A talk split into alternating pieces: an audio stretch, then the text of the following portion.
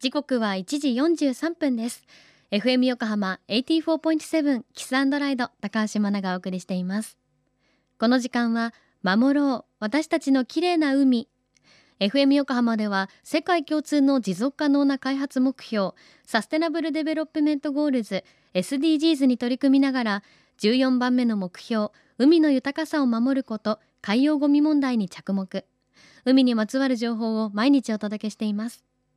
今週は高知大学客員准教授で高知県大月町柏島で活動する NPO 法人黒潮実感センターセンター長の神田勝さんのインタビューです。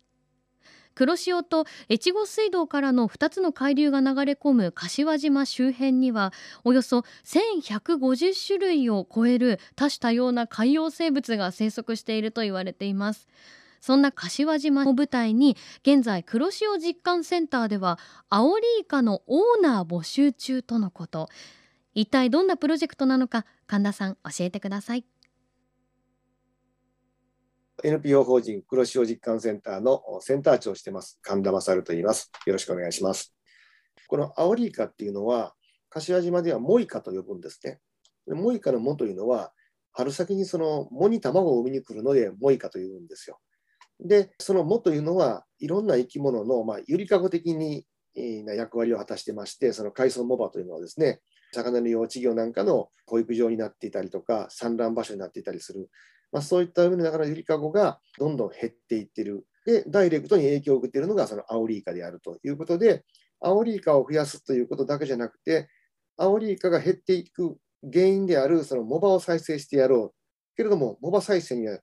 すぐにはできないし、時間がかかる。であれば、片側で取り組みながら、一方で、その藻場に代わる代替藻場としての人工産卵床を海底に設置して、具体的には山でま廃棄される人工林の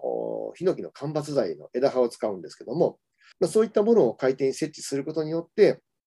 アオリイカにとって有料な産卵場を提供してやろうと。そのことによってもイカを増やして、で、もう一方で藻場が再生するような取り組みをやっていくと。いうことで、これはもともとその地元の漁師さんからすると、イカが取れなくなって困ってた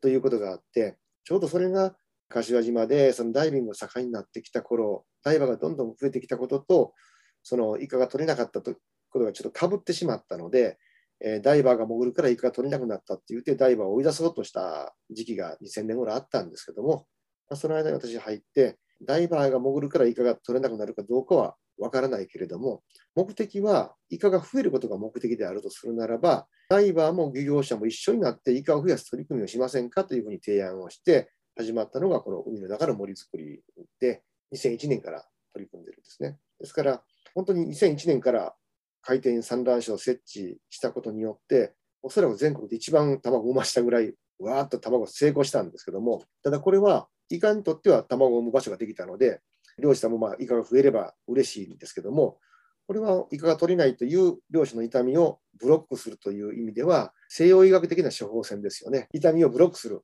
けれども、根本的な治療になってない。ですから、その痛みをブロックする西洋的な医学処方箋を駆使しながら、一方で時間はかかるけども、自然治癒力を高めるという意味での藻場を再生しようということをやって、これがあの東洋医学的な処方箋ですけども、私たちはその両方をこう同時に駆使しながら、ま、こう二十数年間やってきているところなんですね。まあ、あの息の長い取り組みではあるんですけども、まあ、そういった取り組みがテレビや新聞雑誌等で全国でどんどんこう紹介されてきたことで、関心を持ってくれる方が結構増えてきまして、で、えー、そういった人たちにちょっとアプローチをしようというふうに始めたのが、このアオリイカのオーナー制度っていうことなんです。で、具体的には、その産卵床としての費用、1本1万円で購入していただくと、まあ、そこに、まあ、例えばマイ産卵床としてのプレートをお渡ししますので、メッセージ等を書いてもらって送り返してもらうと、それをその産卵床につけて海に設置します。で、そこでイカが卵を産んで、それが孵化して育ったイカが冬、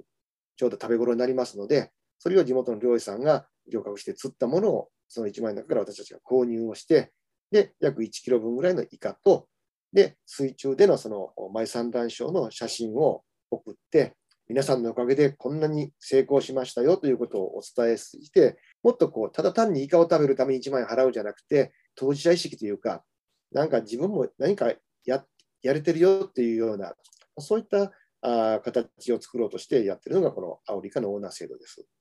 なんでそのイカだったのかっていう話。じゃあ漁師とダイバーがやるときに、まあ、ダイバーが漁師になんかプラスになるお手伝いができるようにって一般的に考えると、例えばお金を出して、どっかでタイの種苗とかいうのを買ってですね、交流をして一緒にやりましょうみたいな感じのことってあるじゃないですか。けども、それだったら別にそのお金出すだけで、ダイバーである必要はあまりないわけですよね。で、もう一つ、アオリイカを選んだ理由は、今まで漁師は木に石を縛り付けて海へ入れてるだけだったんですけども、僕ら潜ってる中で、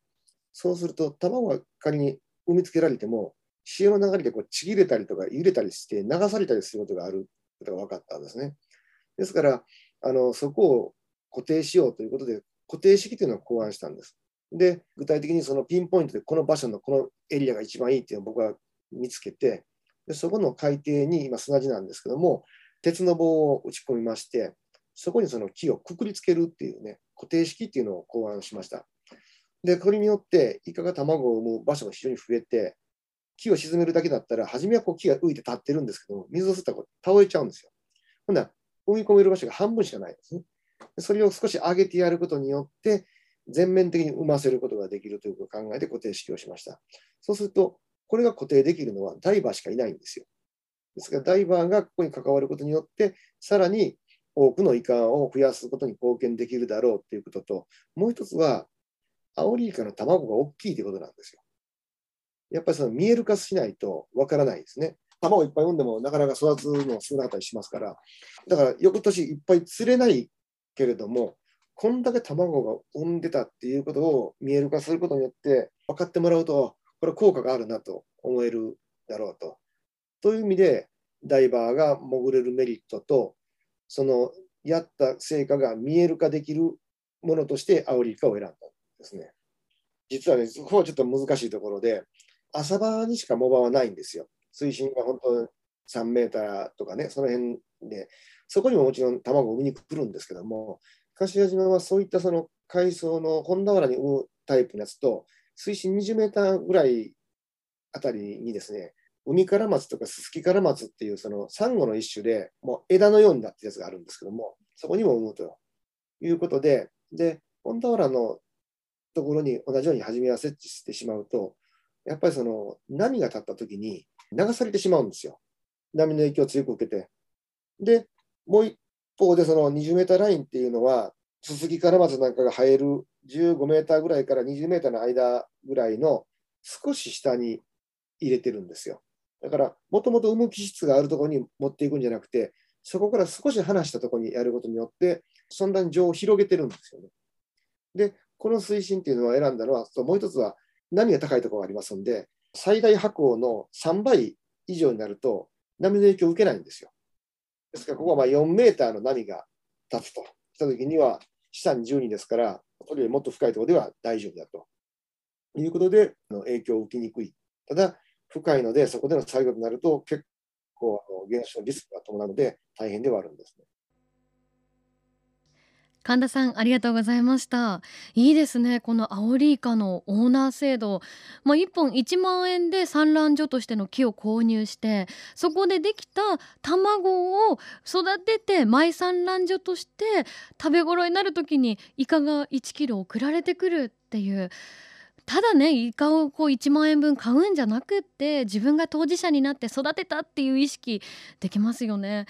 今の手元にアオリイカの卵たくさんついた水中の間伐材の様子の写真ありますけれども全国で一番産ませたと神田さんがおっしゃっていた通り白い房のような卵がもうわっさわっさとたくさんついていてそこにはオーナーの皆さんのかなこれ前産卵所のこう板がねついてますね。これはいいですね。このアオリイカのオーナーは4月いっぱいで募集中ということ。なのでこの機会にぜひあなたもアオリイカのオーナーになってみませんか？詳しくは黒潮実感センターのホームページをチェックしてみてください。後ほど FM 横浜の特設サイト海を守ろうからもリンクを貼っておきます。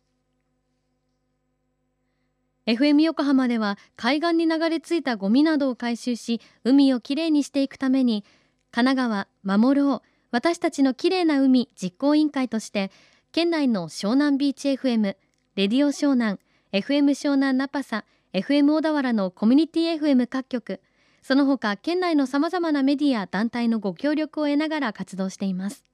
また日本財団の海と日本プロジェクトの推進パートナーでもあります。FM 横浜守ろう私たちの綺麗な海チェンジフォーザブルー明日はなぜヒノキの間伐材を使うことになったのかそのあたり詳しく伺っていきます。お楽しみに。